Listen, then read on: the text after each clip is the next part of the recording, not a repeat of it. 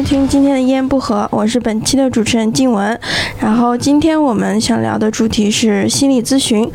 呃，各位主播先自我介绍一下。坐在我左边的是，Hello，大家好，我是佳琪。大家好，我是科科。大家好，我是 F。大家好，我是小黑。好，我们今天邀请了四位女生，我们的单立人的同事来和我们一起聊一聊心理咨询这个主题。然后为什么想要聊这个主题呢？是因为我在呃刚刚入职单立人的时候，我经常能听到同事们下班的时候说，呃，待会儿我有事儿，我就先走了，然后我要去做心理咨询。我非听到了非常多的同事这样说，然后我就很好奇，这个公司做心理咨询的人有这么的多吗？然后我那时候就开始开始对这个话题很好奇。今天终于凑了一波人来聊一聊这个问题，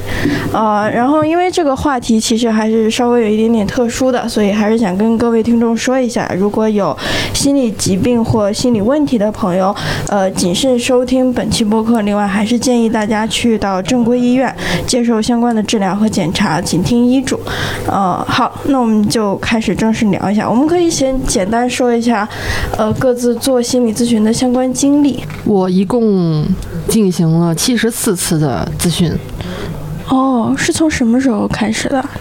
嗯，应该有一年多了吧，一两年了。我现在的频率基本上是两周一次，最开始的时候一周一次，所以基本上应该是差不多有两年了。嗯嗯。F 呢？我规律性的做咨询大概有，呃，一年半多。嗯，然后最开始的时候也是每周一次，一次一小时左右。然后，呃，但是这个和我当时的那个情况有关系，是因为就是我参与了一个团体治疗，是因为我参加了医院的一个关于，呃，这个方面研究的项目。然后我相当于是报名做了他的志愿者，因为我本身有这个方面的问题。嗯，呃，最开始就是接受个人咨询加上团体治疗，然后这个部分过去了之后，再是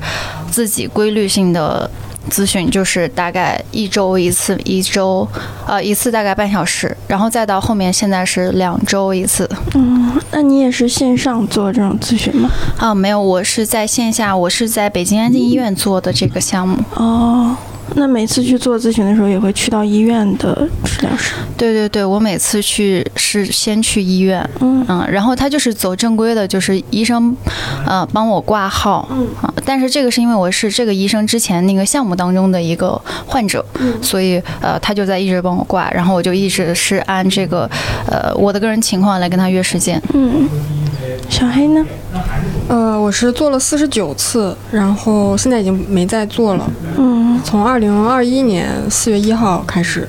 第一次就都是一直是比较有规律的做的。哦，也是线上渠道，呃，线上约，然后都是面对面的咨询。哦，会线下面对面的，线下见面。对，你在线上这个平台的话，你有两种方式可以选择，选择视频或者是选择面对面线下的这种咨询。我的经验来说，我觉得视频的话比较影响你的表述的状态吧，对，会会很分心。我个人还是觉得线下面对面的效果会更好一些。嗯，那线上的方式是不是也必须是开着视频，不能语音？就是他也要了解到你的对对，他要就是你们开视频，呃，面对面的，呃，开视频能看见对方的状态去聊。哦，佳琪呢？嗯，我是大概呃咨询了快三年，然后现在已经停掉了快一年。最早是一九年开始，嗯，然后我就是在我们学校的心理咨询中心。哦，对，是在学学校里开设的那种。对，然后呃，就属于寒暑假会停，然后每学期开始又会重新开始。学校的要钱吗？免费，免费。学校的它有名额限制吗？它就是，嗯，像我们学部的话，每学期开学的时候预约就基本上能顺利的预约到，但是到期中再去预约，就感觉人已经满了，嗯，所以就可以估量一下，大概是这个人数。哦，我感觉大家做的都比我多，我是当年生病的时候是做过一段时间，那加起来也应该比较少，只有十来次，因为当时也是疫情在家没办法，所以就是线上视频的这种形式。啊，嗯，那我挺好奇，大家当时这就是最开始的时候是为什么选择做心理咨询呢？我是因为，呃，当时二零年的时候确诊了抑郁症，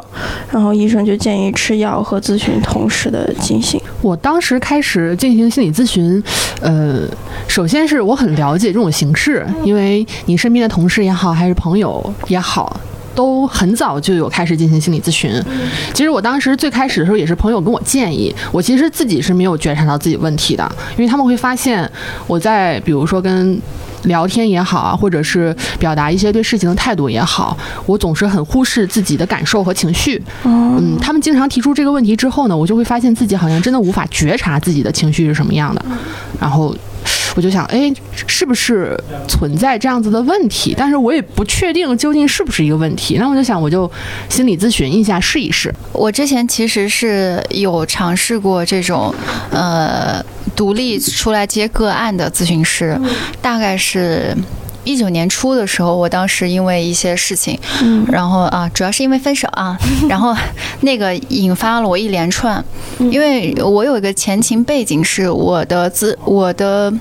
抑郁史应该是从初中开始，所以我的病程时间其实非常的长，它就是基本上潜伏在我的日常生活中，呃，当我遇到一些事情无法调解。的时候，我就会不断的复发。嗯，一九年那次应该算是我第第三次第三次复发。然后那次我就也觉得很难过，嗯，我就想找一个咨询师去试一下。嗯，那次我印象也挺深，因为我只去了一次，他是四百块钱一个小时。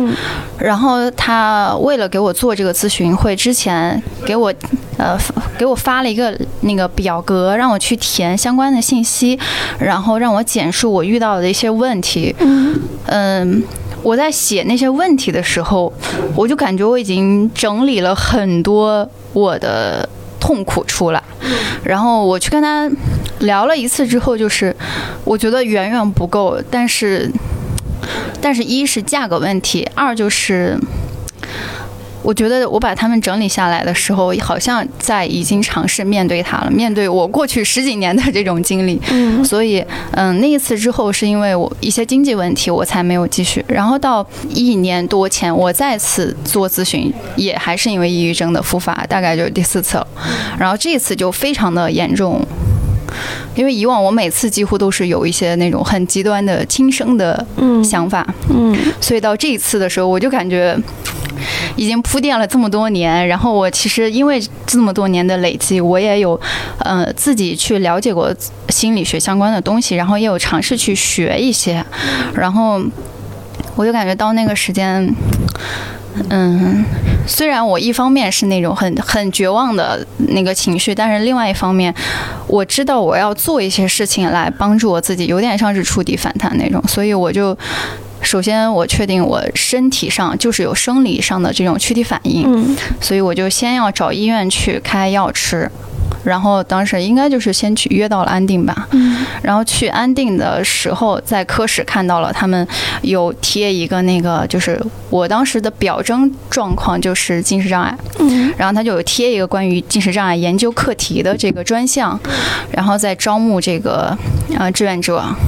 我当时就是从医生那儿开完药之后，让医生帮我约了这个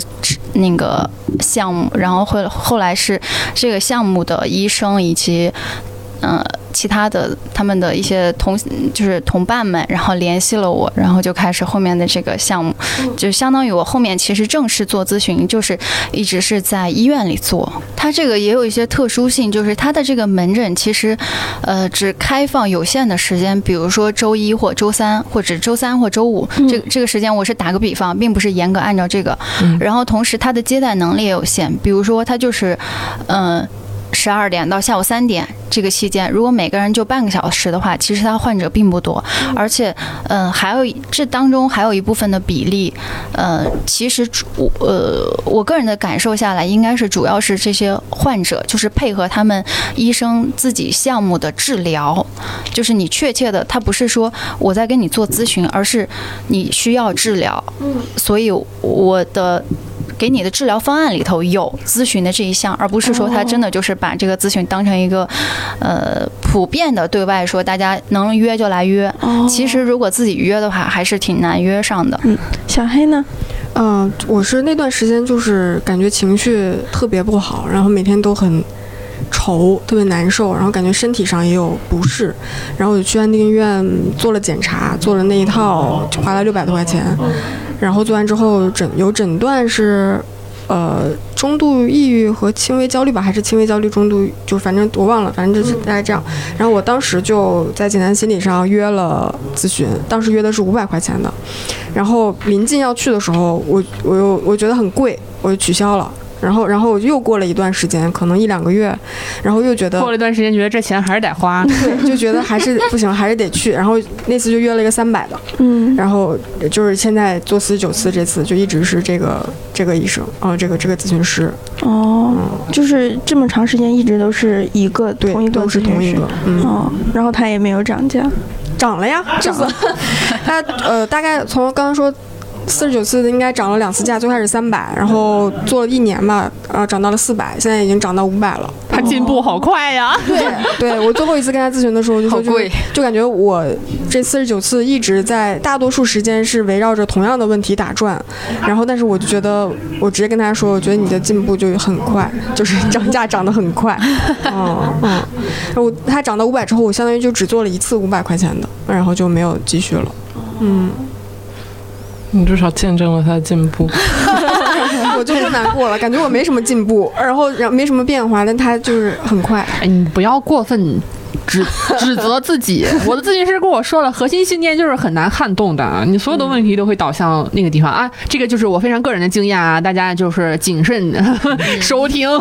哎，那他在平台上的个人简介里有体现出这种资历的提升吗？我说实话，我没有仔细看，就我没有一直关注他的简历，我只是第一次，而且就是我挑选这个咨询师，我不知道大家是啥，我是会先按地区挑，就是离我近的。我当时每次就下了班去，可能十分钟、十五分钟就能到那个咨询室。然后这是第一个点，第二个点是他长得好看，他照片很好看，而且我觉得他真人也很好看。当时我的朋友给我的建议就是。呃，心理咨询它不是分很多流派嘛？然后不同的咨询师他会在自己的简介里也提到说自己擅长解决哪些问题，比如说有的是个人成长，有的是什么抑郁情绪，或者怎么怎么样。然后我就问我的朋友说，那应该怎么选择？然后基本上有过经验的朋友都跟我说，你就挑一个你觉得顺眼的人，就是你挑一个你觉得你愿意跟他，呃，就是。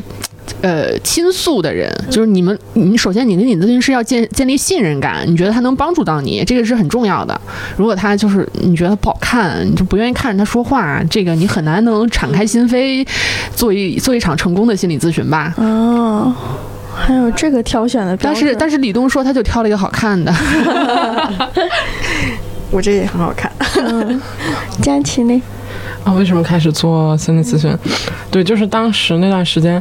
我也是有点，就是从小人就很荡，就是一直很容易觉得很伤心，然后也不知道为什么伤心，但是也就这么一直活过来了。然后一直到大学的时候，可能上大学压力又很大，所以刚到大学又遇见一些生活上的事情，其实挺压抑的。但是当时我就跑步什么的就过去了那段时间，但是突然有一天，就可能。可能离毕业，就反正就是过了几个学年之后，我突然又感到了非常大、非常多的压力吧。然后那段时间，我就明显感觉自己可能不是情绪上出什么问题，或者说没有明显的情绪上的感觉，但是我每天需要躺在床上至少十六个小时。就是，而且每天就是，比如我上午早上上课是十点的课，我九点五十从床上爬起来，然后等到比如十二点下课，十二点十分我就已经在床上又睡着了，就中间但是上课又能清醒，但是下课就立刻回去睡觉，然后我就趁自己仅剩的一点点那个清醒时间，觉得我应该自救一下，因为我完全没有社会功能。嗯，哎呀，就是我完全没有社会功能之后，呃，我就想，因为我刚好也学一些心理学相关的东西，然后我会想到会不会我不是说身体出什么问题，有可能就是最近压力很大，嗯，因为刚刚过去了很多让我很焦虑的事情，我就去找了学校的那个咨询中心，就去网站上看一看怎么预约呀，然后预约上的。呃，刚刚大家提到选择咨询师有不自己不同的标准，我当时选的时候也是看到网上有人说选咨询师可挑选对象是。有相似的逻辑的，就是你要、嗯你们要嗯感觉上合得来，啊、大家除了这个以外，还有其他的标准吗？价格感觉嗯，对，价格价格非常敏感。对，就是挑选咨询师的时候，他分那个流派。嗯具体名字我记不清了，嗯有一个不就是特别爱探探寻你原生家庭的问题吗？什么都可以导向到那个方向。嗯弗洛伊德那个，对我当时的想法就是说，我不想去探寻之前什么问题导致了我现在的问题，嗯我也不期待未来是否能解决我的这个问题。我觉得只要梳理清楚我目前的问题到底是什么就可以了。嗯哦，然后我就是选择了呃那个行为动力，哦是是叫这个吧？嗯嗯，我选择这个流派的。老呃，咨询师，嗯然后当时我的朋友也给了一些建议，就是说咨询师他本身要有一个什么体系的呃那个那个，他受到他受过一个什么体系的培训，然后怎么怎么样呢，我就挑了一些有这样的认证的咨询师，然后在这个名单里进行了筛选。我感觉我感觉距离还挺重要的，就是嗯因为我后面后面就是因为疫情，我那个咨询室它黄了，然后他就搬了另一个地方，那个地方就特别远，嗯。我只去过一次嘛，然后。我就感觉那整个路上我都觉得特别煎熬，然后因为我以前每次去的时候，我都会在路上想今天我要跟他聊什么，嗯。然后那次就我大概骑骑车骑了得有四十分钟、五十分钟才到，我就感觉我的我已经不想想了，我感觉我已经出门想的东西现在已经忘了，然后到那之后又很疲惫，然后就感觉不是很舒适。嗯嗯，赞同这个，就是就是如果他真的很远的时候，尤其是呃，因为我当时是在医院诊断的是中度到重度的抑郁，然后那个。就是行动力非常的差，嗯非常差。这个完全不是说我主观上愿不愿意，就是我无法做到。嗯然后包括我在治，就是这个我参加那个课题项目期间，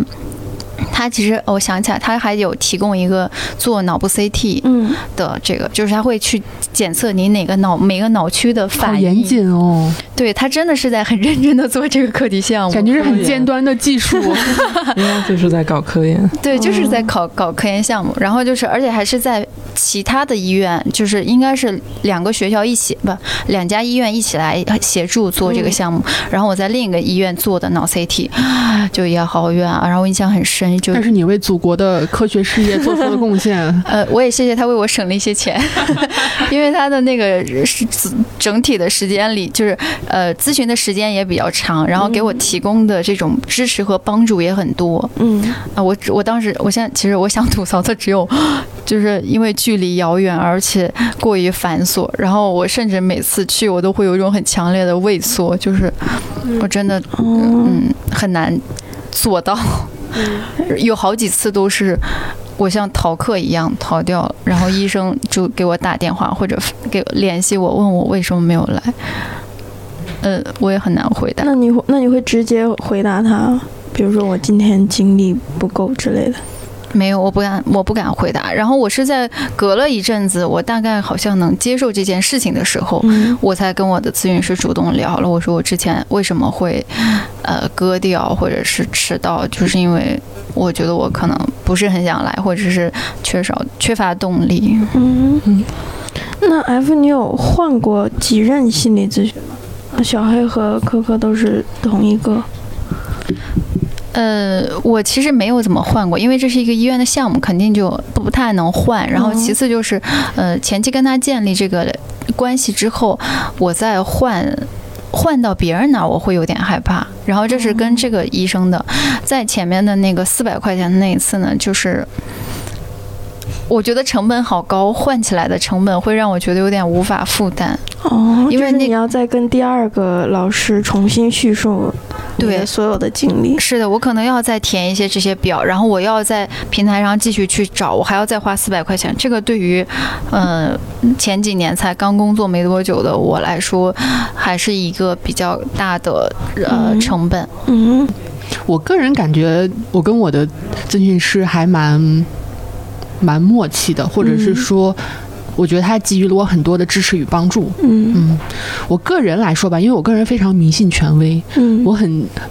就是很践行理论指导生活的这个准则。嗯就是我的咨询师总是会，就是因为我们很长时间，我很长时间都在他那里咨询，他也很了解我这个人，就是就是给予我什么样的帮助，能真实的帮助到我。嗯所以我每次咨询完了之后，就是我从咨询室走出来的时候，我就觉得非常悠然的轻松和愉悦。嗯呃，所以就觉得还蛮好的，呃，就也没有想过要换。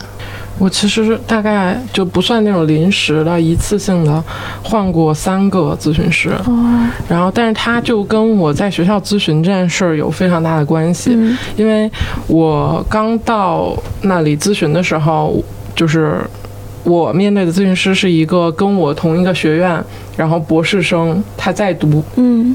然后他是我们学校学生嘛，所以他其实就有点像在实习咨询，然后他上面有督导，要管他呃咨询的怎么样，回去他们要讨论这样的。其实他就相当于临床，然后在锻炼临床医生的感觉。嗯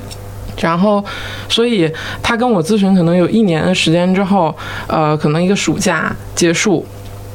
我再去学校，然后我新一学期我要去报名这个咨询的时候，我发现我的咨询师就第二天咨询中心突然通知我说，啊、你的咨询师不在这儿负责了。哦，然后我特别震惊，因为我记得上学期末我们约好了下学期再见，嗯。然后我就我就刚好他给我留了一个电话，是那种就危机的时候才能打给他，就是比如说我真的有什么事情非常急待解决了，嗯才能联系他，我就给他发条消息，因为我就是想确认一下这个事情是是不是中间出了什么问题，嗯然后他就告诉我说。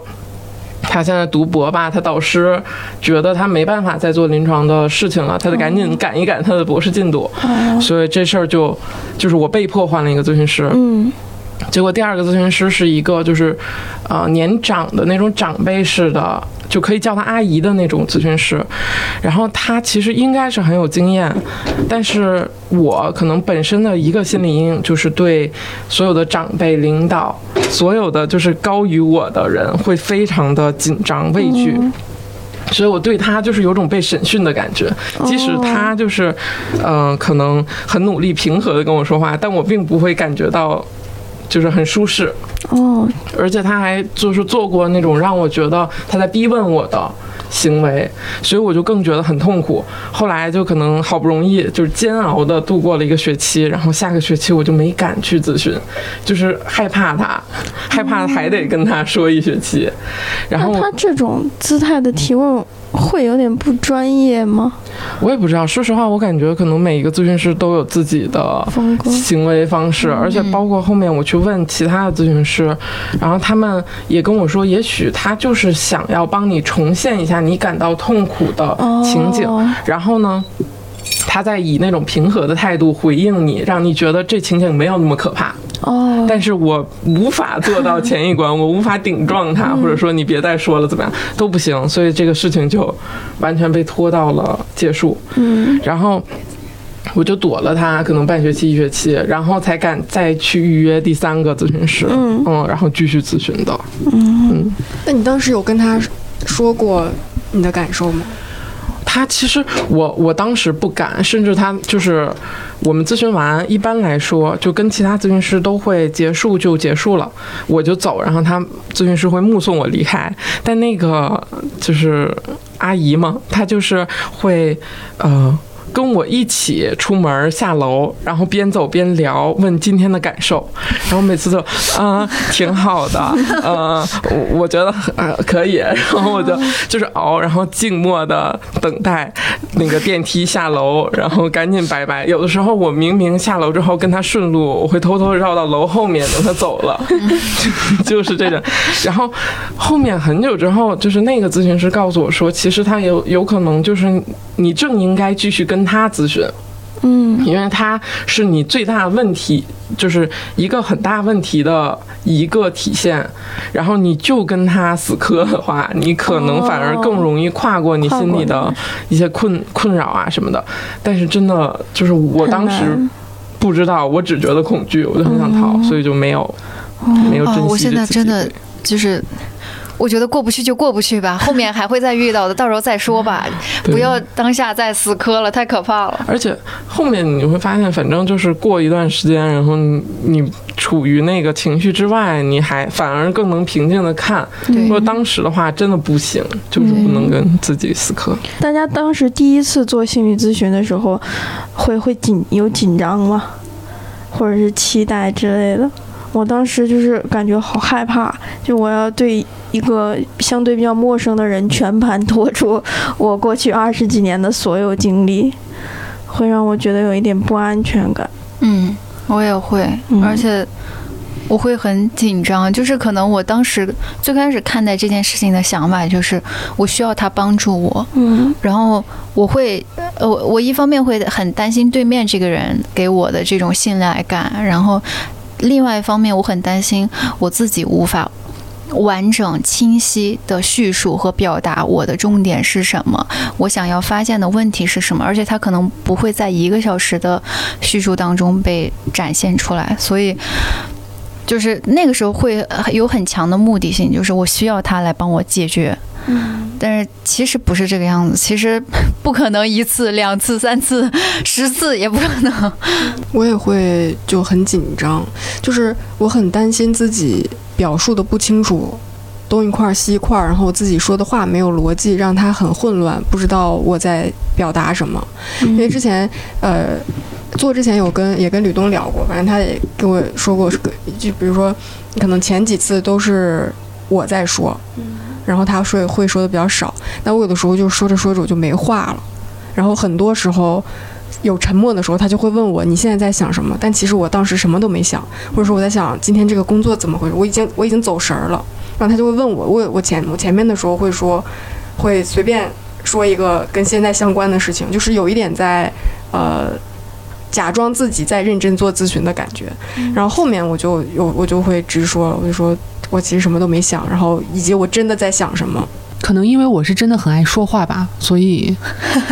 就是我没有什么压力跟他就是就是交流啊或者怎么样啊，而且我也不会指责或者压力给到我自己。我觉得就算我表达不清楚，或者是嗯没有逻辑的去怎么怎么样，我觉得那是。他应该做的部分，就是他应该帮助我梳理我的问题，他来引导我怎么怎么样。嗯，所以就我整体的感受都是蛮好的。嗯，就特别有那种我掏钱了，你就 这是你的你的事情的那种感觉。我当时做心理咨询的时候，因为还在上学，然后这个钱的压力对我来说很大，我每次就很担心。我说这五十分钟的每一分钟每一秒，我都要说到点子上，不然我这浪费钱了。目前总结下来，就感觉大家应该找一个便宜的。最大的问题就是经济拮据。对，佳琪呢？第一次做的时候什么感受？就是我感觉，因为我在学校嘛，就免费做咨询，没有这种经济压力，所以可能我最大的感受就是很茫然。我因为我当时第一次去，其实就是睡太多了，你很难讲清楚为什么睡太多了。然后你也不知道具体生活的哪一个点击垮了你，然后就开始。就是可能面对面，包括呃开始了几次，每一次可能都会面对面沉默个三十秒、一分钟，嗯，然后说呃你没有什么想说的吗？就咨询师问我，然后开始想有什么可说的，然后说着说着就开始变话痨，越说越多那样的。但可能这是我就是第一个咨询师第一次见面这样，但其实后面第二三个咨询师我就有点越来越熟练，就是上来第一面就啊我长期以来有什么什么问题，我近期有什么什么问题，然后我。我我之所以聊天是什么什么，一个一个非常训练有素的 咨询者、来访者，对，好像面试哦，就是面到最后已经面皮了，就上来开始有一个完整的三到五分钟自我介绍，对，差不多感觉。他们的流程是会规定一样的吗？大家也是先上来之后先说一下自己的近况，然后再具体聊这个近况当中的具体问题吗？嗯，我感觉我的咨询就是这个流程，就是首先你先呃说一下自己最近发生了什么事情，我一般都会说我近期这两周让我情绪有非常大的波动的事情，嗯，然后我的咨询师就说，那咱们这次你可能想重点讨论哪个问题，嗯，然后不管等呃等到最后，就可能不管这个问题有没有解决，啊、就会进行一个总结，然后结束。嗯，就我其中有一次是，他带到带我进那个房间，有一个架子，然后上面有好多小摆件，还有个沙坑，然后呃有就那次他让我从上面随便拿一些东西，在那个沙坑里面摆一个图案之类的东西，嗯然后他会分析什么，但分析的我也不是很记得了。我当时对这个的感受就是，哎，好幼稚啊！就就啊，我觉得那次好值啊，有不同的体因为验，干了别的事儿是吗？感觉在分析我。就我感觉你靠这个分析我好像没有什么，哎，就我就是随便，我觉得这可爱，这个好看，我就随便摆了摆。我觉得当时应该是摆了一个特别简单的图案，然后嗯，我有点记不清楚他对我的分析是什么样了，但就只有那一次是流程是不一样的，但就。我我当时去摆，然后包括因为他在旁边看，我就特别不自然，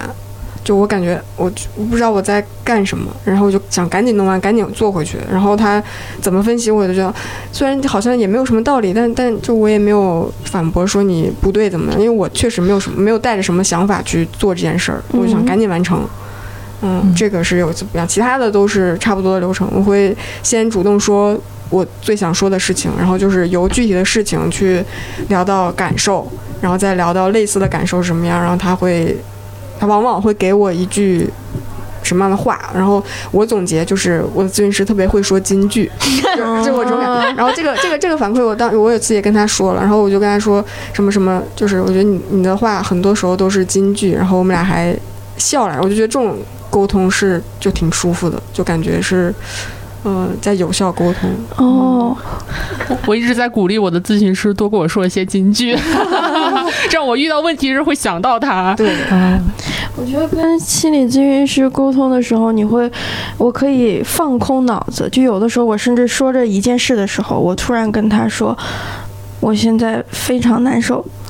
就是你能够嗯不用考虑逻辑什么的，你可以直接跟他说，突然表达你此刻或者是，啊这件事情我现在不想说了，然后他就会追问你，你此刻想停止的这个原因是什么，嗯然后这个又成为一个新的可以值得讨论的问题。嗯然后觉得嗯这个时候还是很舒服的。对我个人也觉得，嗯，你在咨询室里应该是你觉得最安全的一个空间，你你就应该很坦诚的表达自己的真实的情绪，这样子的话也有有助于他了解你的情况，然后给予你帮助。呃，想说这个，在最开始我就是做这个项目的时候，啊、应该是到中程，我做的一个特别大的感受就是我非常的感激和我觉得我很幸运，就是能遇到这个项目也好，能去长期跟这个咨询师一起共事也好，因为我觉得，我觉得我在被全然的接纳，因为我是一个对于嗯、评价比较敏感的人，包括呃我自己内心对我自己就有非常多的评价，所以在即使是在朋友面前，我也会去斟酌对谁。去聊什么样的话题是 OK 的，我可能可以从他那儿获得什么样的反馈，但是我也知道每一个朋友给到我的一定都是一个切面，因为本身我也不会和他们去聊超过这些话题方面的其他问题，所以相当于就是我已经在给自己设下了很多限制。所以当我在咨询室里头跟他能够完全的去聊各种话题，并且不用。呃，自我设限，也不用去考担心他给我一些会让我应激的东西，嗯。这件事情让我觉得非常的放松和舒适，然后有很多次都是我出来之后就站在医院门口大哭，然后我也不在乎其他人路过怎么看，就是我觉得啊好舒服，就是嗯不太有的体验，嗯，感觉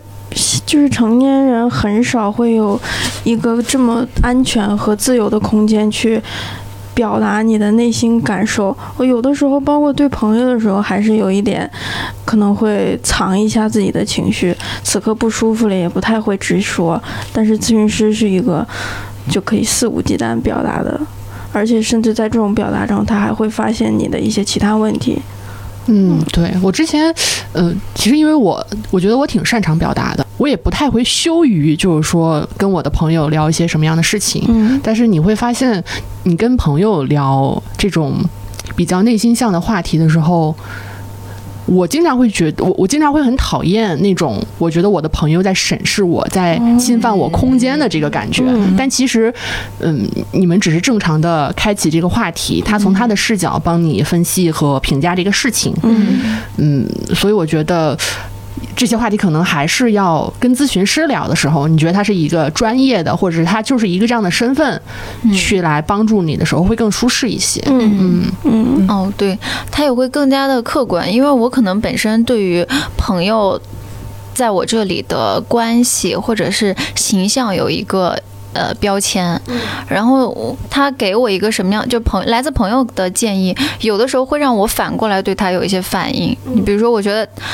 就就像刚刚科科说的，他可能就是从他的角度给了一个他的视角，但是对于我来说，可能我会觉得他在冒犯我，或者他在攻击我，然后我会因为这些而对他又产生一些，比如说逃避、呃讨厌啊，或者是一些什么样子的这种呃负面的想象或者是情绪，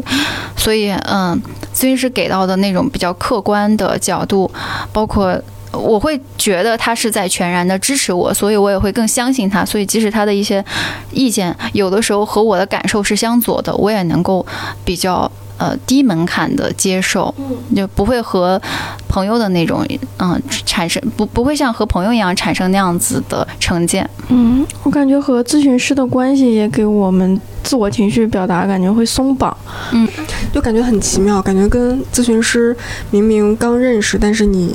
就很很信任他，很有安全感。就有的时候跟身边的朋友聊身边的事情，然后聊我的想法跟什么什么。然后大家对这件事情有不同的态度之后，我特别特别担心的一个点是，我很担心我的倾诉的这个对象，我这个朋友因为这件事情讨厌我了。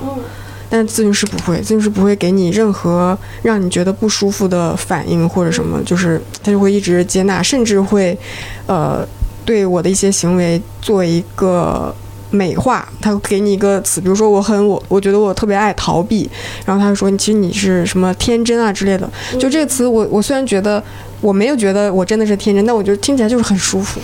对，咨询师就很会帮助开解你的这些、这些点，他会不让你去否定自己，他都会他会让你觉得这是一个很正常的事情。对，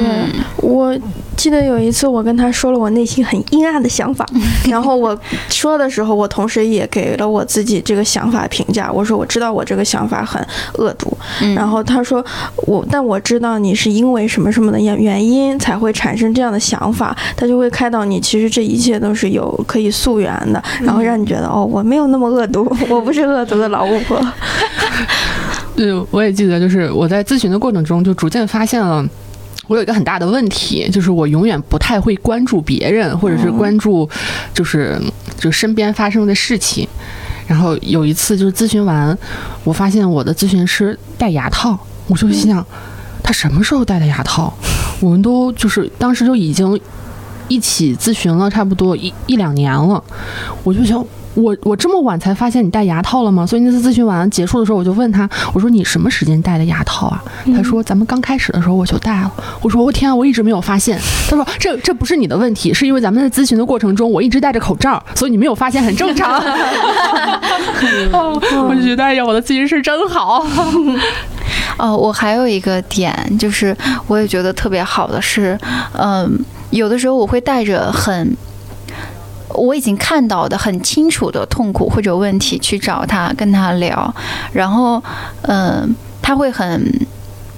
接纳的听完我对这些事情的全部感受之后，呃的呃。他也不会催促我，然后就是让我的情绪在那儿全部的流淌完了之后，然后他再来去跟我聊，就是他为什么会让你觉得痛苦，然后这些东西为什么会触动你，就是他在引导我，让这些话题走向了更深入的地方，嗯就会让我不停留在表面的痛苦上。然后等越往下走的时候，我反而有时候觉得哇，好神奇哇，为什么会走到这里？对，然后我的那个心情就不会。就是我的心情和状态就不会是只在最开始沉浸在痛苦的追问上，啊，为什么我这么痛苦？反而是为什么，呃，就是这这些就是有这些东西的出现，然后就是基本上我觉得越到后期的时候。给我的就是一些这样子面相，就是让我觉得会更加的好奇，然后更加的喜悦，就很平和，感觉就是逐渐的更接纳自己吧。嗯，对。就是对话过程中，像朋友的话，可能你哭了，他会立刻的安抚你的情绪嘛。但有的时候咨询师不会说那种话，他就会面对面的，就是两个人彼此静止，然后看着你慢慢的从那个哭泣当中恢复过来，然后再等着你继续说。就是感觉他给你很大的耐心和自由，你可以不用伪装啊，你此刻不想说就是不想说。嗯，那大家咨询的时候，就是到最后的时候，他会给你们留作业夜吗啊？哦，我经常会有作业。哦，嗯，大吗？作业？它其实就是呃，最开始的时候，它就会让你，比如说记录一下你的情绪，嗯，呃，你你什么时你在什么时间点发生了什么样的事情，然后做呃产生了什么样的情绪，然后你做出了什么样的行为。那这这是因为我个人的这个咨询的课题，所以他会有这样子的作业。嗯嗯，然后然后慢慢的他会，比如说他呃，因为我总是会有很错误的认知，他就会让我。画什么饼图啊，嗯，然后列表啊，就是帮我就梳理，就是事情、情绪、行为，嗯，我觉得这个在前期对我有很大的帮助，嗯，但呃，这个同时也就是让我发现了我更多的问题，就比如说。呃，我在咨询的过程中我都很愉悦，但是我后边记录情绪、记记记录的时候，我就会觉得这是我一个要做的事情，然后我就会逃避它。嗯。然后到咨询室的时候，咨询师就问：“那你那个，我们来讨论一下，你你你你记录那些事情。”我我有时候就会直接说：“我说这个让我觉得很有负担，我就不想做。”然后我咨询师说：“OK。”那你就是可能就聊聊你为什么觉得有负担啊，或者怎么样的？嗯，我有一次他给我留了一个作业。他说：“你回去画，在纸上画一个圆，然后你现在二十六岁，你从零到二十六，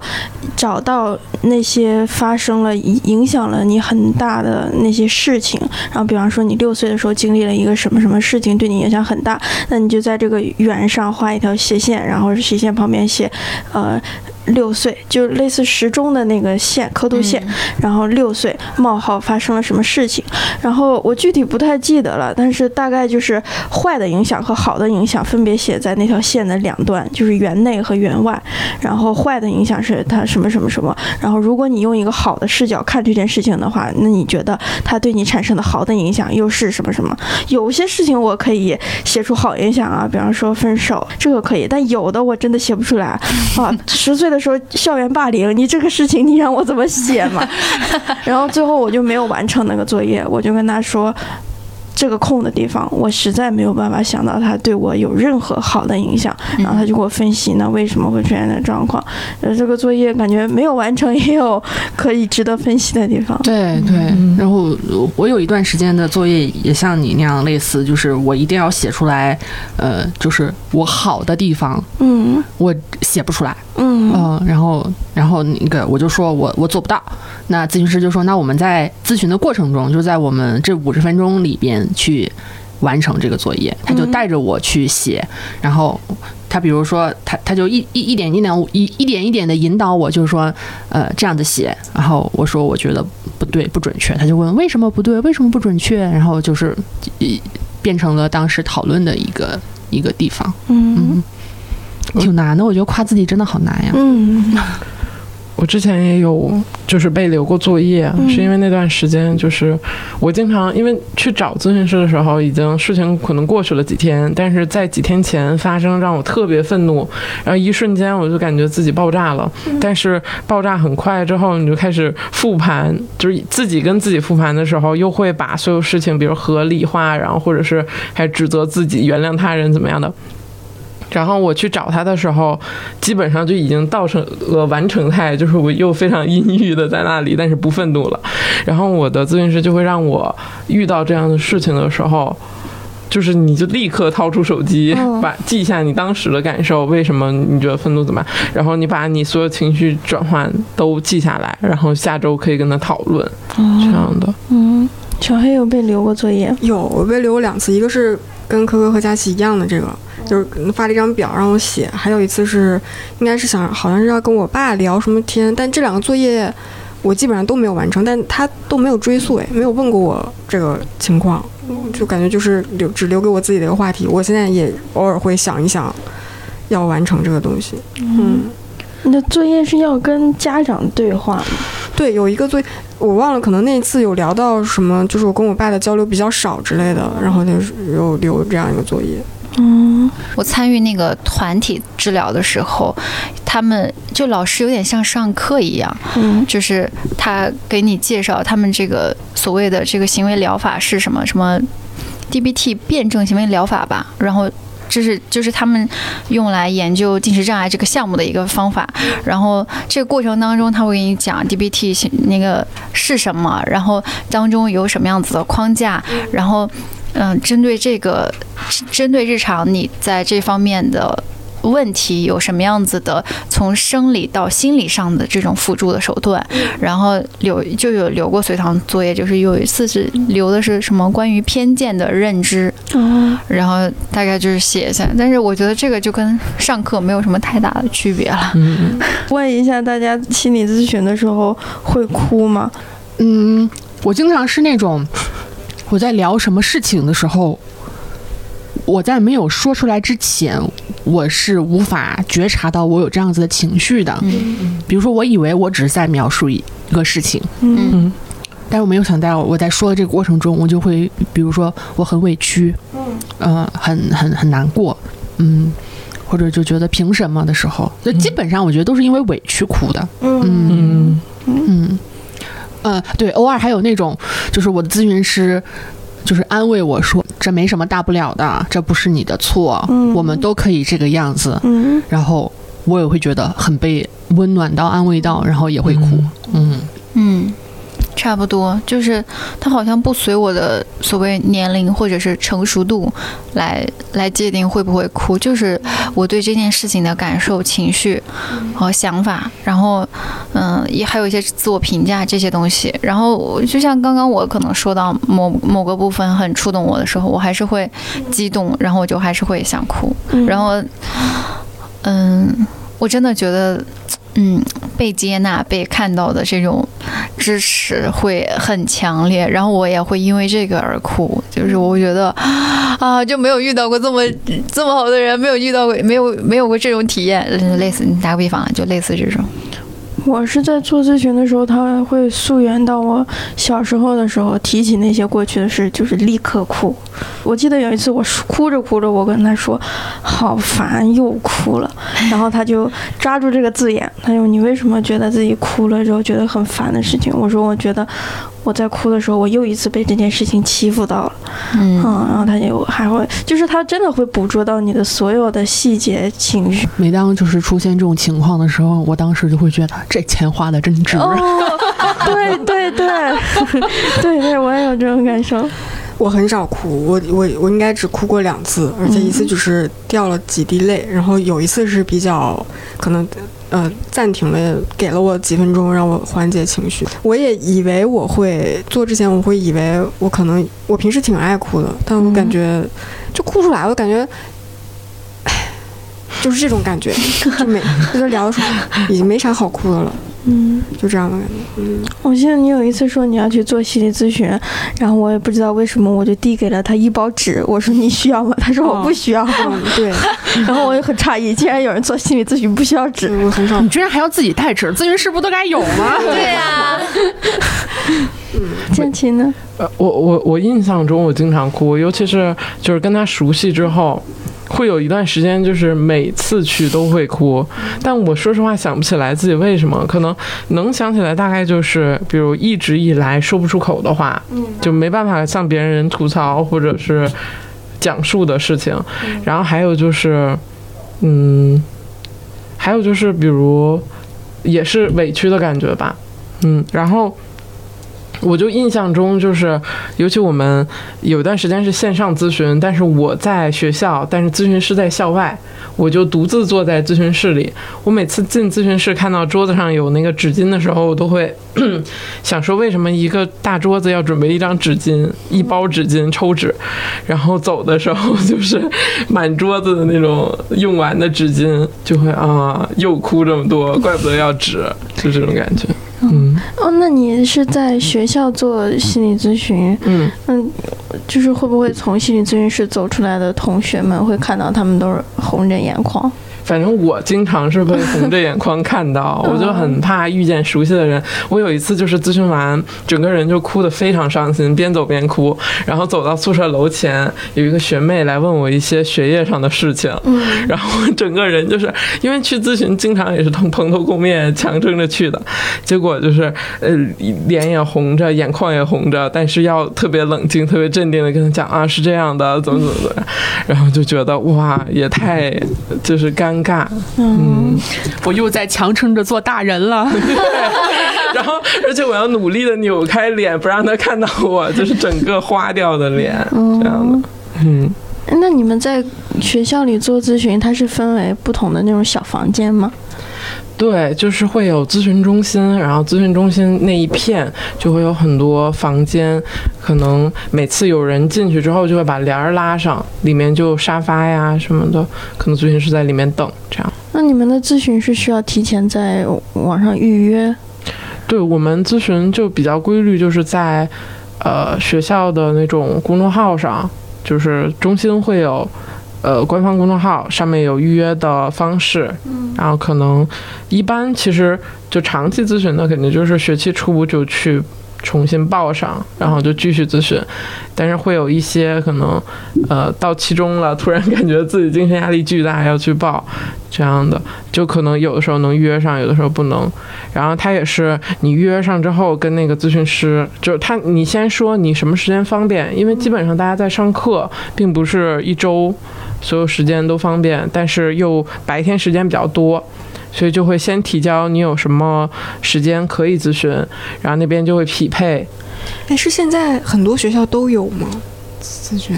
我好像上大学的时候根本就没听说过学校里可以做。哎，我们学校是有的。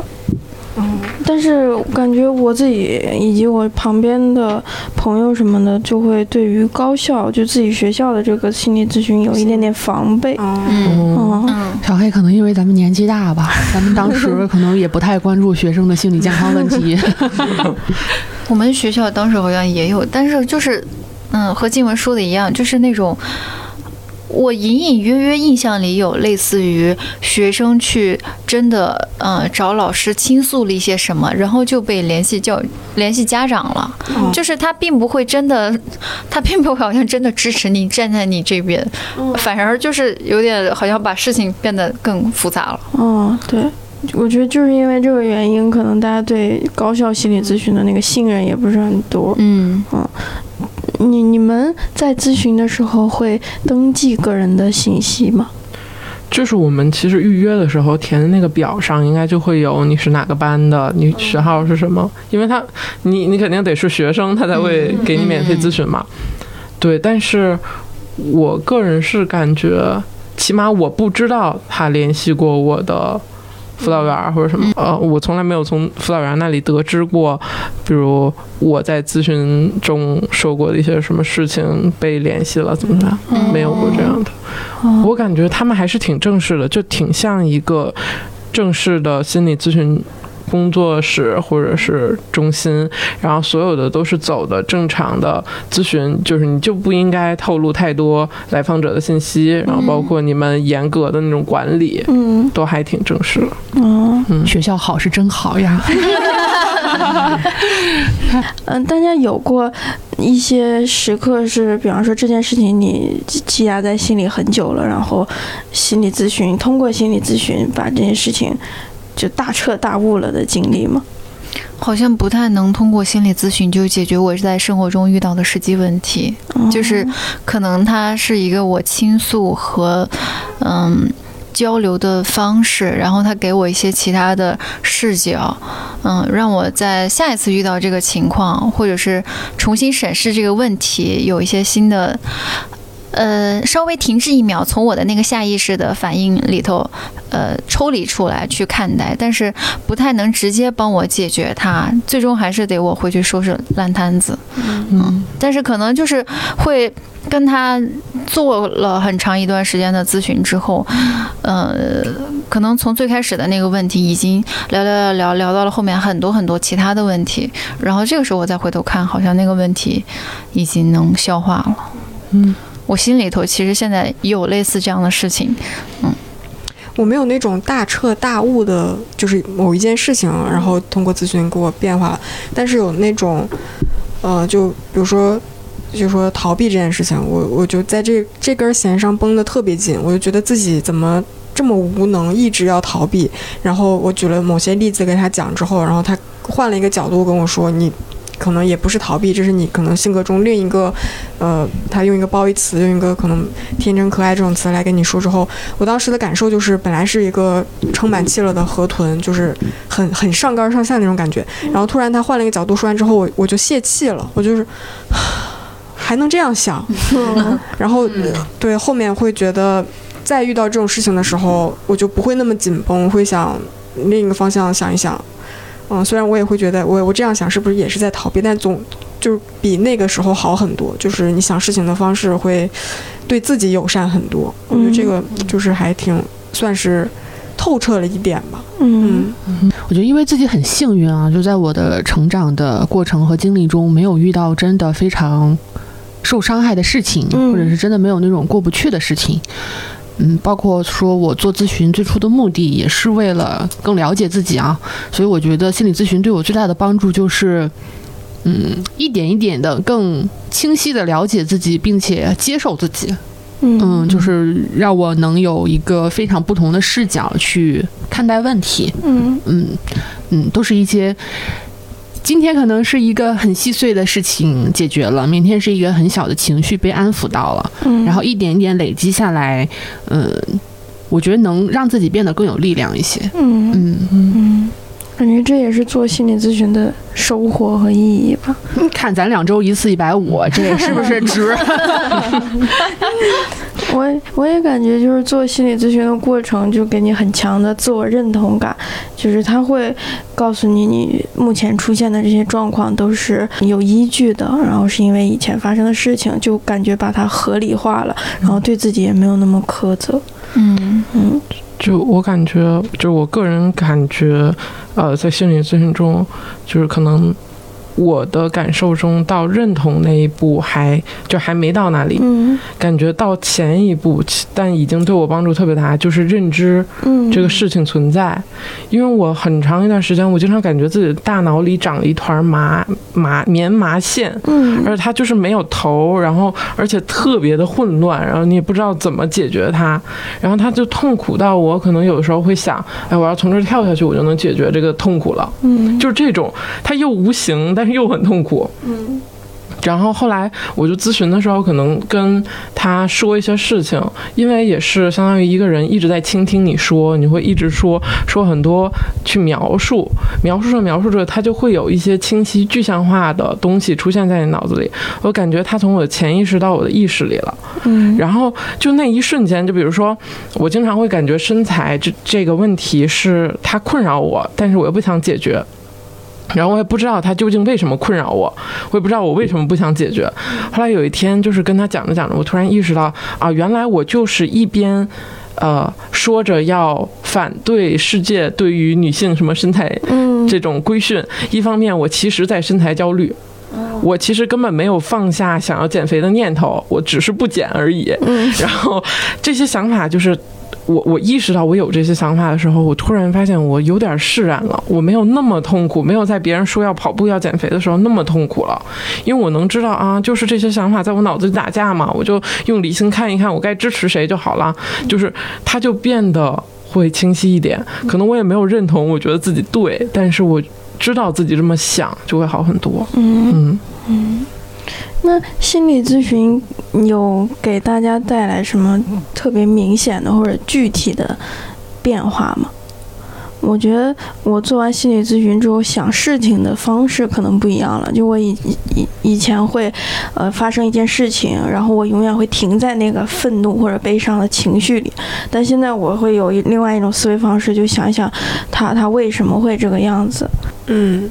我也类似吧，就我觉得这么长时间以来，我觉得我对自己更宽容了，嗯，就是慢慢的学会了多爱自己一点，然后对，比如说身边的某些否定的声音，能够理性的看待，他不是在否定我这个人，他可能也根本就没有那个意思。我觉得就各个方面都会对自己更、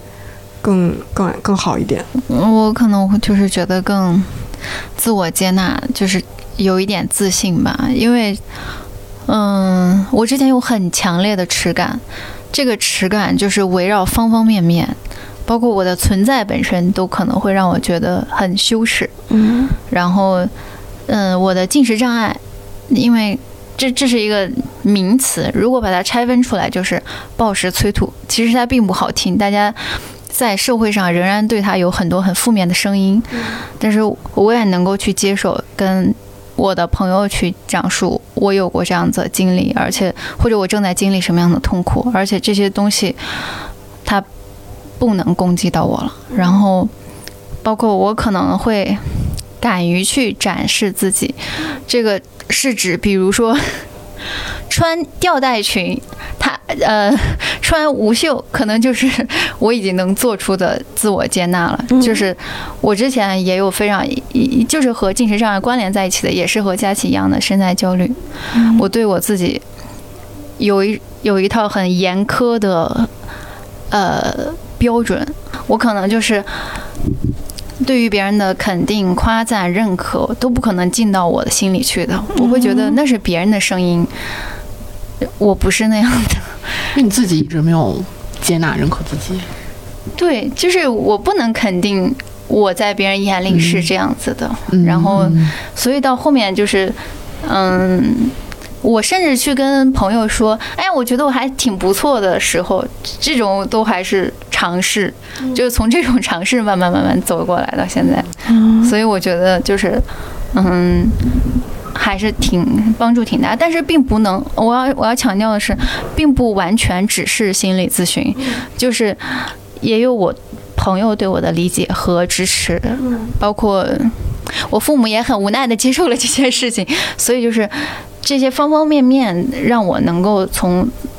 嗯，咨询室走出来之后，去向他们尝试，然后才到现在这样子。嗯。你刚刚说身材焦虑，我以前也有过。然后有一件事情改变了我，就我以前也不夏天不敢穿吊带，穿一些紧的裙子，因为我自己有小肚子。然后我有一次在三里屯逛街的时候，我发现一个女孩穿着那种紧身的长裙，然后她的小肚子就会露出来。嗯，她没有用宽 T 恤来遮盖，她就是那样自然而然的露出来。然后在她走路的时候，那个小兔子就会咚咚咚。然后我那一刻发现，她不是我印象中的丑。啊，这些价值，我就是觉得那他很可爱，以及他很自信，能够，呃，就是这样走在街上也不 care 别人的想法。然后我觉得那个女孩那一瞬间，我的身材焦虑都被她治好了。那一瞬间的美震撼了你啊，就是那种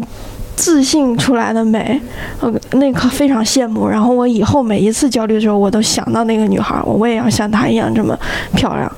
你真的很好看，静文每次穿吊带儿展示自己身材的时候，我就觉得哇，真好看呀！谢谢。而且你换不同的衣服就有不同的风格，就是有不一样的美。我我觉得好像是，嗯，比如科科，比如咱们公司的，呃。其他的一些非常爱美的同事，这个此处的爱美并不是其他的含义啊，就是，呃，大家会很自然的接纳，然后展示自己的美。我经常就是首先被震撼到，其次就是，就是会升起一种啊，我要向他模仿一下。这个模仿是指，嗯，他们能这么自然的去展示自己，我也可以学他这样子去展示自己。所以我有的时候其实就是在模仿别人，然后发现哎，大家不会对我有什么评价，甚至就是有的时候还会被夸一下，然后觉得我就干过这样的事，然后就给我朋友发微信说啊，我今天穿了这个衣服来公司，发现大家没有任何异样的说法，大家就很自然的接受。我就，我心里有种舒了一口气的感觉。对，感觉这种模仿就是会带来一个正反馈，然后激励你下一次继续这样做，然后这样搞一个正循环。对，嗯，感觉更像学习，习得了一项对对对对对对对，就是在这个环境里尝发现。自己是被允许的，你在这个环境里是被允许的。嗯公司真好，什么公司呀？国内首屈一指的，单立人，呃我我还向科科学过，偷偷学过，就是我我以前走路很喜欢低着头，然后有一点弓背的感觉、啊、呃可能是因为觉得自己胸大不好看，或者其他等等很复杂的原因会这样子。然后我看到每一次科科走路的时候，都是昂首挺胸的，然后我就就我第一次见到他的时候，我真的有点被震撼到，就是一个人背可以挺那么直，然后走路。然后我每一次后来弓背的时候，我都想着不行，我要像可可一样，然后立刻挺直你的腰板，然后这样走路。嗯，跟我说不好意思，就是大段时间是没有意识到这个问题。然后发现你在被大家默默的呃模仿和学习，哎，谢谢，真好，谢谢，谢谢女性们对我的认可，真开心。是因为你你作为女性也给了我们很多激励，变成一个夸夸。但是是开心呀！是，但真的是是这样子。我觉得，我觉得我在朋友当中接受到非常多的，也是来自女性的这种。嗯，啊，我每次被我的朋友们夸的时候，啊，当时我可能就会不好意思，然后就会小声说一句谢谢。但是我回家躺在床上的时候，我还在想这个事情。我可能第二天、第三天，或者过了一周，我一想到这个事情，我还会嘿嘿嘿。哦，就是那个啥，我是想说，嗯，我就觉得我朋友对我的接纳也很好，就是。我发现我还挺喜欢和那种个性很强烈的人做朋友，可能就是因为我根本不太，就或者说，呃，那个时期我不太能像他们一样很坚定自己，然后表达自己，然后很张扬，甚至我之前有喜欢过的男生就是这种风格，我觉得可能就是因为 我做不到，然后，然后我有一个好朋友，就是他就是风格很强烈，然后，嗯。边界非常清晰，我就是不太好意思说，嗯，不，或者是负面，就类似于这种。然后他就是，嗯，我不要，不想吃，不喜欢。而且他也不是真的就是在伤害你，他就是在表达他对这件事情。然后，呃，我后来就是在跟他学，我说我可能最近要就是。我想像你这样子去拒绝一下别人。我们那段时间是一起住，然后我说我可能会就是就是。意思是我会和在他的关系中跟他有这样的时间，他就很无所谓啊，你拒绝啊，你不吃不吃啊，然后我就，啊这样也可以啊，这样也可以啊，然后慢慢慢慢就是就是从一个关系的实践，在慢慢的往身边去拓展，就感觉大家都能被接住的时候，就哦。好，这块儿就哎涨价了。嗯，我也有一个朋友，他拒绝别人特别直接。我俩去咨询医美，然后人家跟他介绍价位，然后他就说不做这个太贵了。然后我当时我当时都震惊了。我如果是我的话，我会非常委婉的说啊，最近可能、呃、不太有时间，我甚至还会撒谎，我说我最近不在北京，我就会编一个理由。但他就是不做，贵。没钱，然后学到了，下次我也要这么直接的拒绝别人。然，嗯。啊，还有一个瞬间，我突然想起来，就是上周我和我们的那个设计师丁景，啊，丁景也是个女孩，然后我们上次上周去看一个剧，然后因为我穿着那种短裙，她穿着普通的长裤子，每一次坐电梯的时候，她就会让我站在她的前面，然后她就会帮我挡住，然后她会特意的稍稍拉我过来，然后这种细节让我觉得很很暖心。嗯，她用她瘦弱的身躯给你撑起了一片天，保护了我。哎，聊啥啊，科科科科，聊回心理咨询，对你来说最大的改变是什么？我觉得对我最大的帮助和改变，就是让我觉得我可以很轻松的面对更多的事情。嗯嗯，就是更放过自己一点了吧。嗯嗯我觉得这一点，嗯，我没有办法很确切的说改变了哪里啊，或者是有什么大的变化，但我真的觉得我自己现在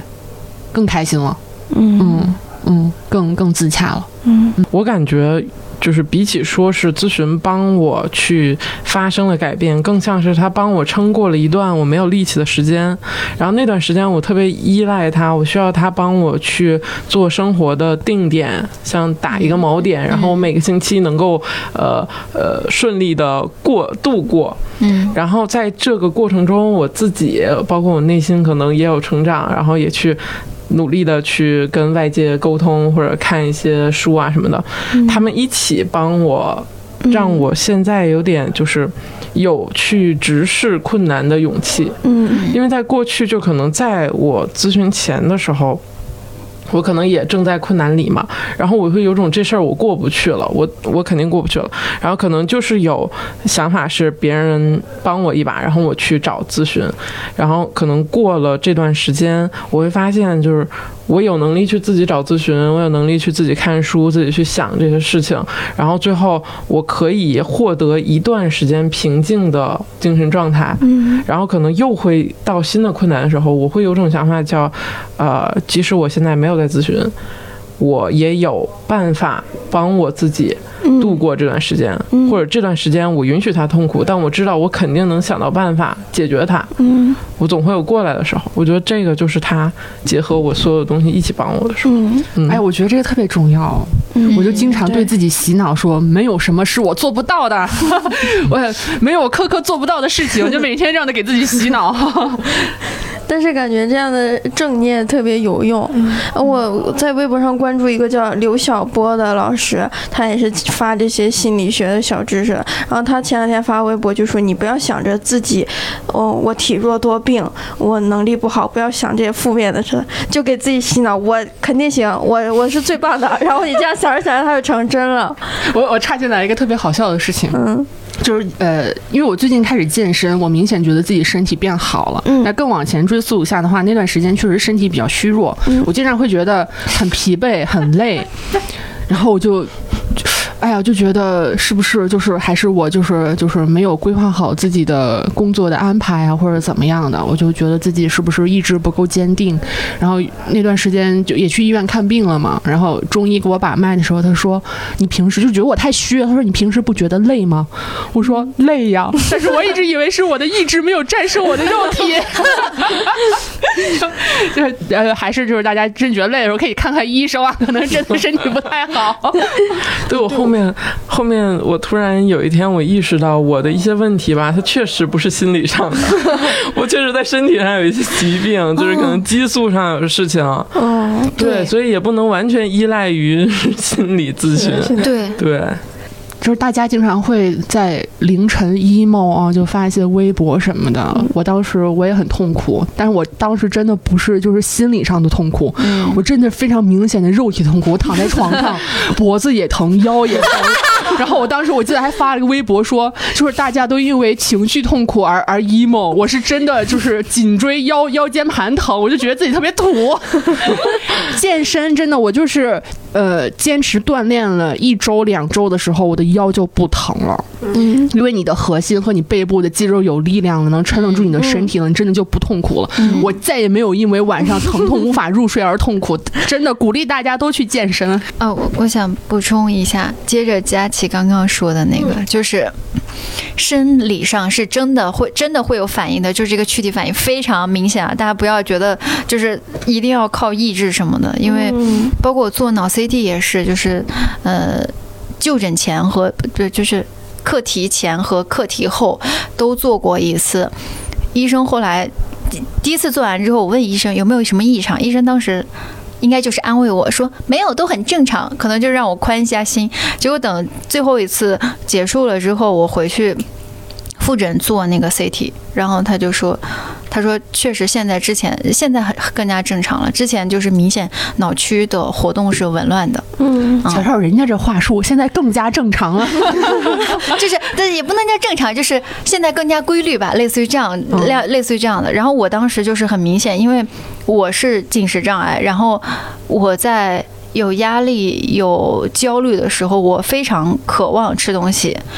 就是焦虑和吃这两个东西被连在了一起，它是一个联动的，所以，嗯。我后来是吃了药之后，很明显的发现这个路径被切断了，就是我的焦虑被抚平了。我就是生理上你会感受不到，你好像跟他隔了一个罩子，就你你被罩在罩子里，跟那个外面的情绪是被隔开。当然可能也和这个药有关系啊，但是就是我吃了药之后，嗯，我就感觉我很多的。激素还是指标，它是正常的，就是我可以正常的睡觉，正常的，呃。行动之前是不能行动，无法正常睡觉，坐在那儿就很容易困，或者一会儿就睡着，或者是莫莫名其妙的想哭，或者我躺在那儿，我就真的可以像佳琪一样躺一天，然后甚至可以更久，就是这样子的循环。所以，呃。吃药的前提是大家能够真的在医院确诊，并且呃开到合适的药，因为这个地方有一个提醒是每个人的个体差异，适应的药物是不一样的。我是偏抑郁，我朋友后来有去确诊他是偏焦虑，我们两个人适应的这个药物就完全不一样，就是同样都是互相有掺杂一些，比如我也有些焦虑，他也有些抑郁，但是。呃，我吃的药和他吃的药就是两个对两个人的反应就不太一样。嗯，而且嗯，病症的不同程度所使用的药物也不同。对对对对对。我两次去确诊，一次中度，一次重度，然后治疗方案、药物所有的都不一样。对，嗯，就是建议大家如果呃有一些问题的话，还是要去医院好好的就诊，然后听取医生的建议去进行治疗。嗯，包括其实我们今天也聊很多，觉得心理咨询有用的。但也不是说是完全绝对这一个因素的，还是有很多，嗯，包括自己调整自己的情绪和认知啊，然后和朋友，嗯，和家长啊这之类的沟通，其实都是综合性的一个一个考量。嗯嗯，还是呼吁大家不要有病耻感。嗯，就是这句话我不知道对不对啊，但是我一直觉得能通过药片解决的问题都不叫问题，就是 就是就是都是会有解决方法的，就是嗯。总会有人理解你、支持你、帮助你。嗯嗯，你要更爱自己一点，就是该看病咱看病啊，该花钱咱花钱。嗯嗯，其实呃，哥哥说这个也是我正好想聊的，就是大家在嗯当初查出有心理疾病也好，或者是做心理咨询也好，会有跟别人讲的时候有一种羞耻感吗？有这个就为什么要有羞耻感？这不证明了我有消费能力吗？是一个角度。嗯，呃，当时就是因为我跟我妈关系其实挺好的，我们俩经常会视频。然后她问我你今天干嘛去了？我记得我第一次跟她说我去心理咨询了。我妈是有点。怎么了？就那种，然后但是我就很轻描淡写的，他我就是意思告诉他，这个就是都市时尚女郎的一种生活方式。我没有什么大的问题，但是我觉得这样子能帮助我怎么怎么样。就是可能我呃刚说完，可能我妈之后还试探一两次啊，但是我每次都以这样很积极的态度回答她的问题，解释这个事情，我妈也觉得 OK 很好，嗯，就这样，就是之后再也没问过，嗯，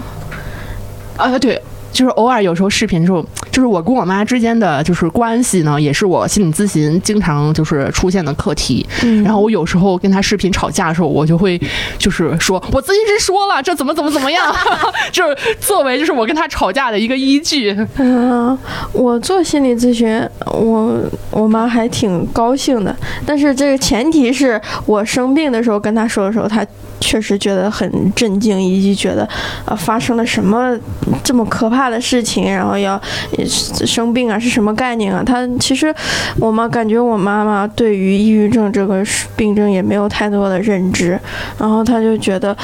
你也只是想多了或没想开而已，怎么怎么样的啊？然后，但是后来我也慢慢给他说，这是一个心理疾病，然后现在很多年轻人都会面临这样的状况，然后再跟他说我做心理咨询的时候，他就会觉得，呃，挺好的，你起码在。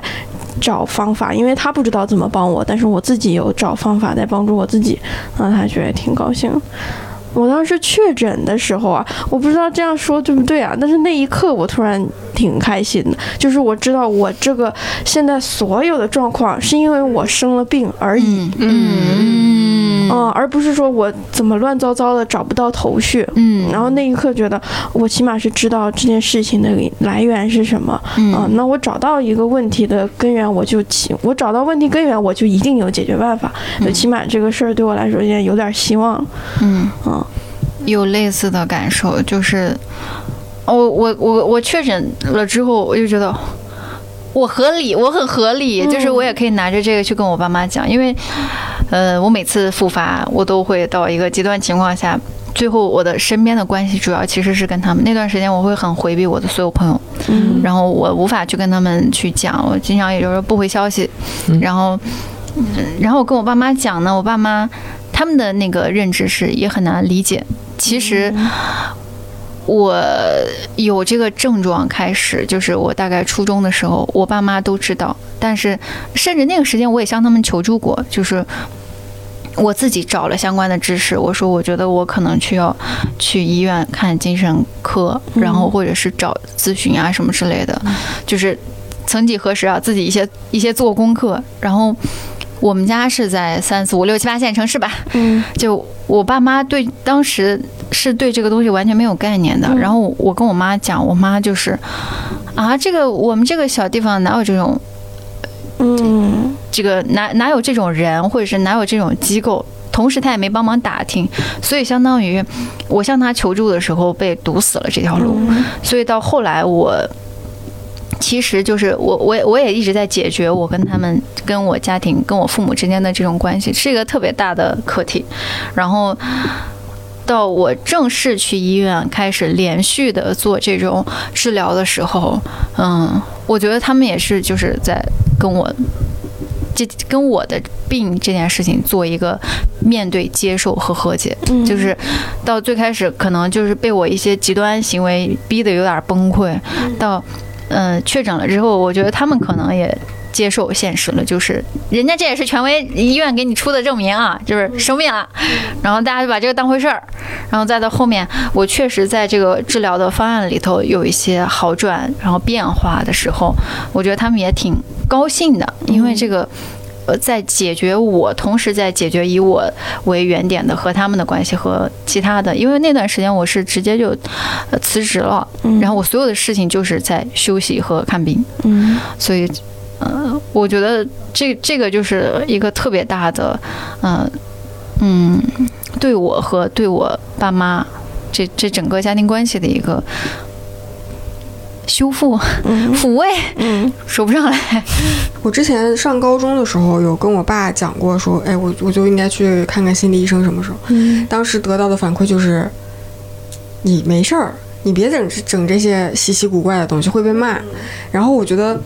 最大的不一样就是，你有经济实力之后，你可以自己做自己想做的事儿。对。然后以及就是现在，呃。我没有主动的跟我身边的朋友或者家人聊起来，但有的时候，比如说跟我妈打电话吵架的时候，我就会说，我就会以这个，我已经去看什么什么心理咨询，我妈就会立刻软下来，就她说，哎呦，姑娘你咋啊？那行，那那那你去看吧，就是嗯，你要是钱不够了，妈给你，就是那整个态度就会变好。然后我觉得，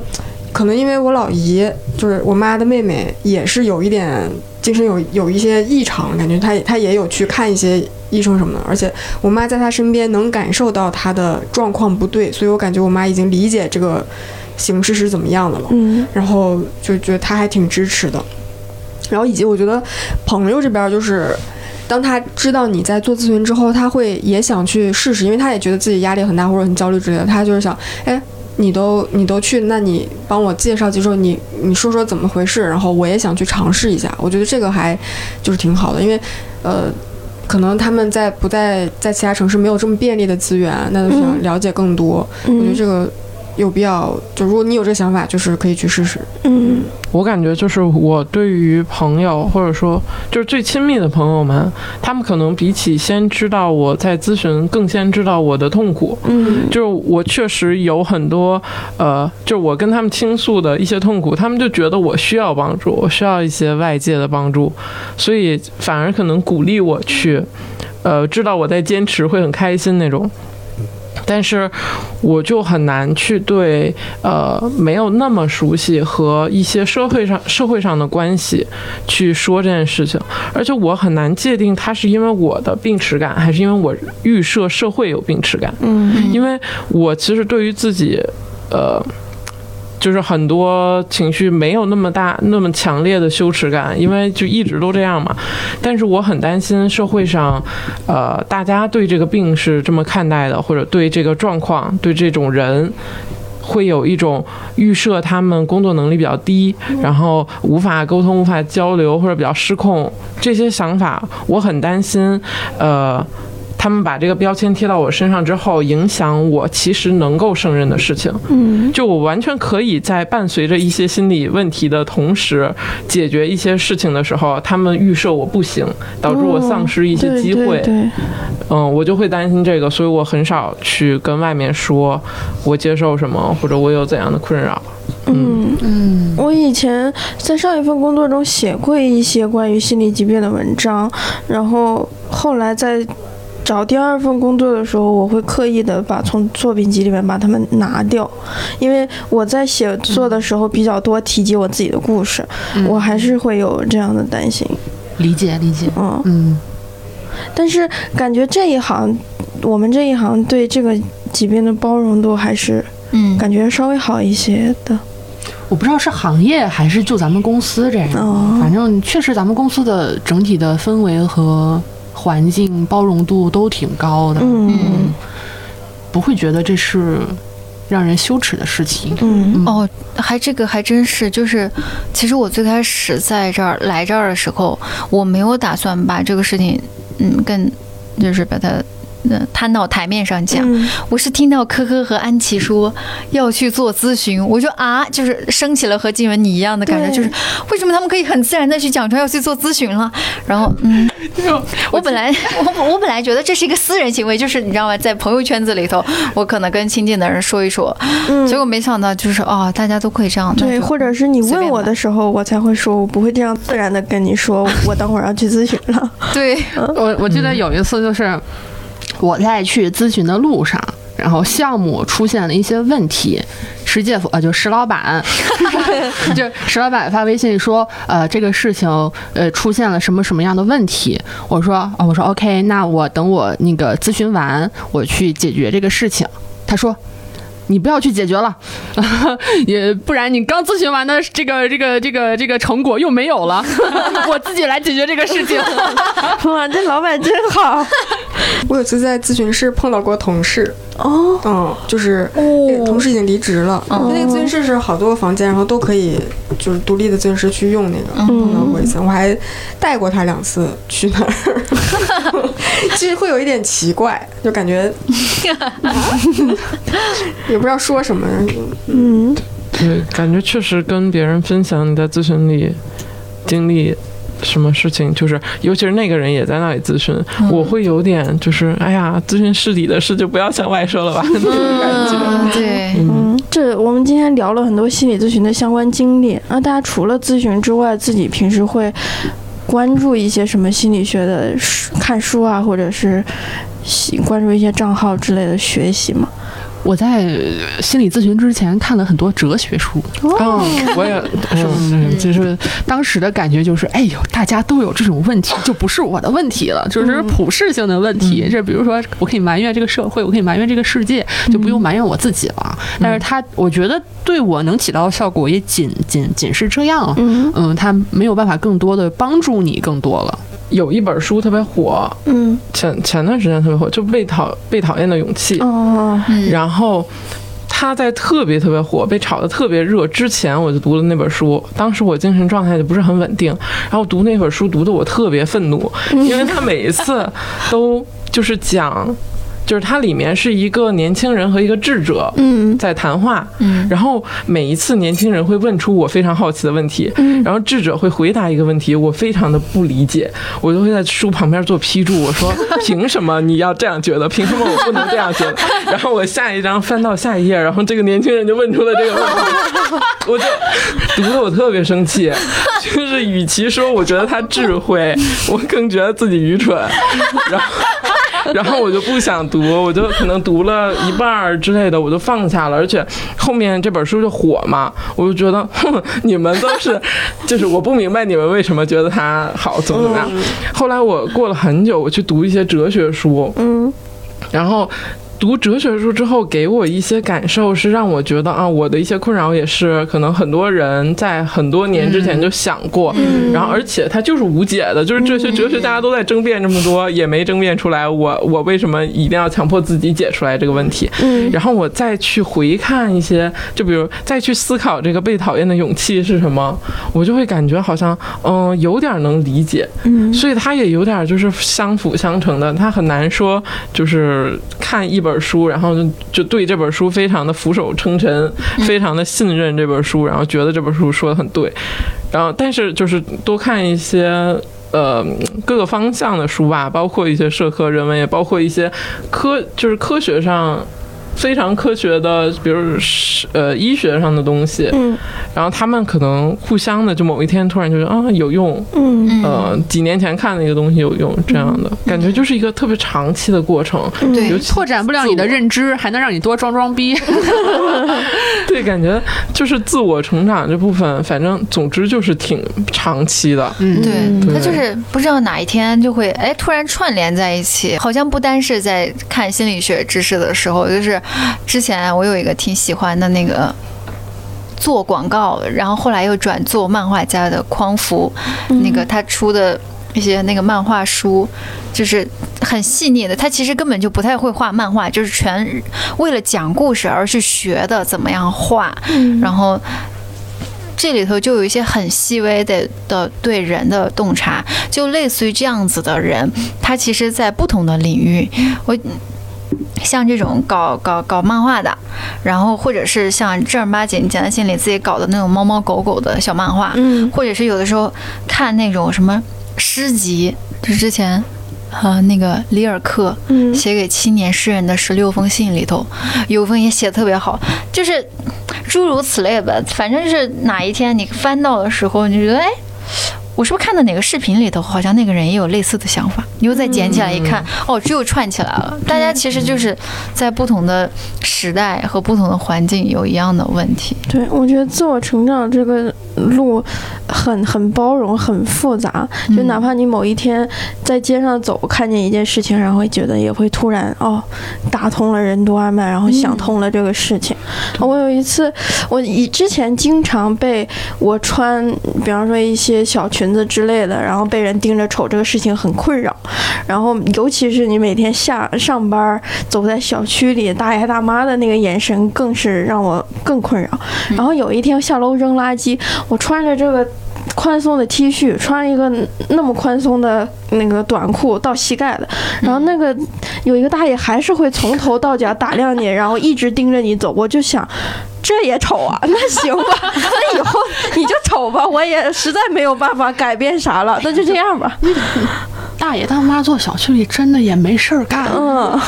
就是来一个人都丑，他可能也就是想盯你手里的垃圾里的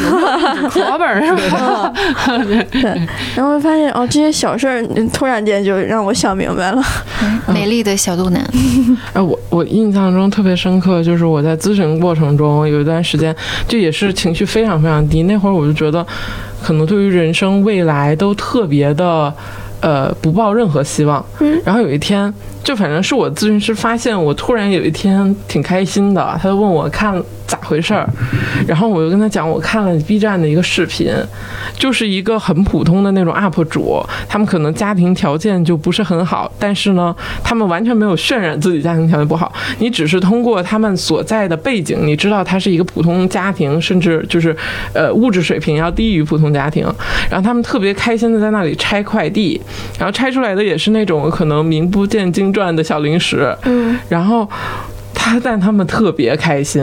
然后那一瞬间你就会意识到自己过去的伤心是基于一种过高的期望，就你好像脑子里想的就是那种都市丽人的那种形象的时候，你忘记其实开心就是一个开心的事儿，你你也可以因为五毛钱的零食开心，然后我就被他们完全就是一下子豁然开朗了一下。当然后面又可以豁然关闭啊，但是当时豁然开朗了一下，然后我就我就一段时间我的精神状态都好很多，就真的那个视频，我只要一想到我就觉得我为什么不能像他们一样开心。对，我就觉得好像这种都是那种很巧合，它跟心理学完全没有任何关系，就是看一些，反正我现在感觉就是什么东西让自己开心就看什么，也不管它是鸡汤还是什么，还是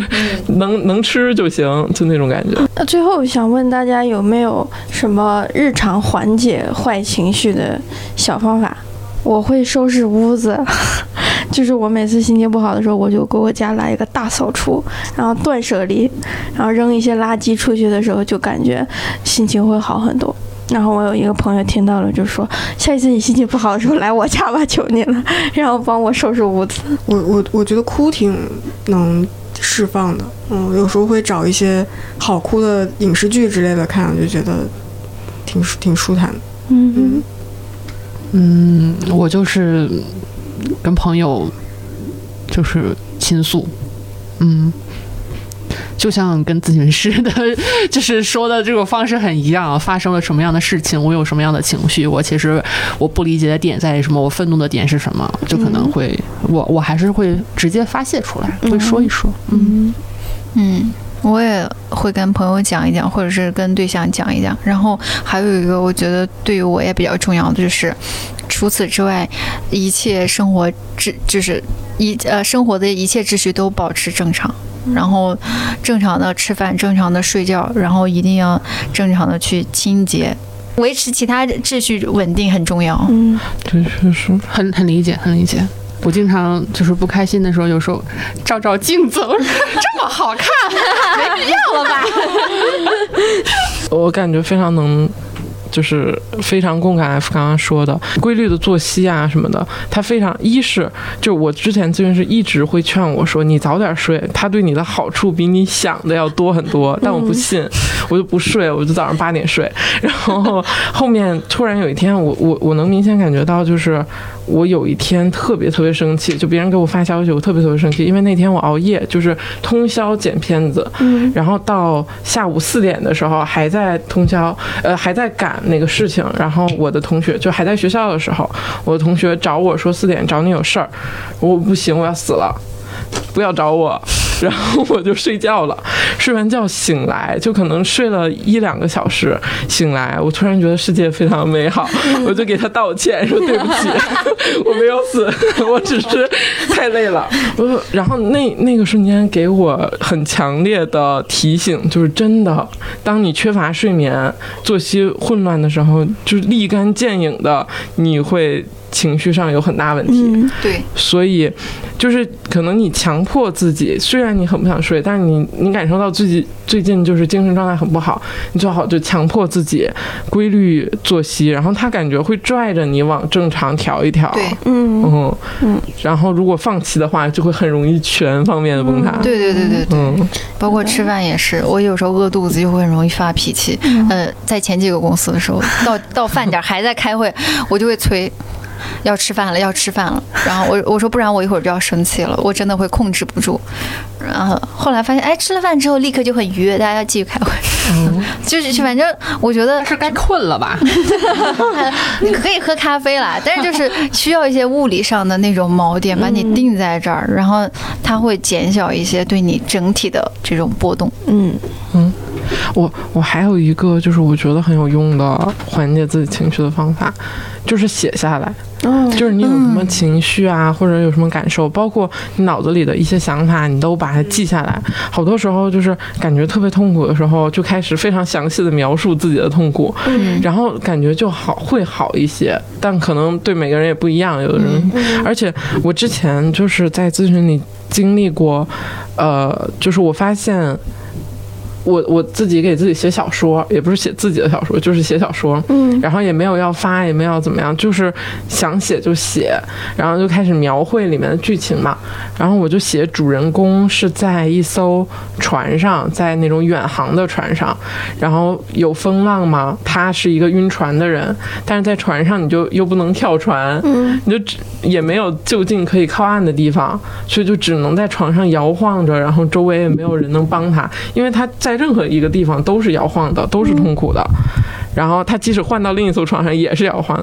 就是这种感觉。我写着写着，我就突然发现他特别的像我其实真实的感受。嗯，但我之前不会这样觉得，我不会觉得自己是一个在大海中飘荡无法稳定的人。然后我就也跟我咨询师说，然后他就特别鼓励我继续写下去，就是一定要写。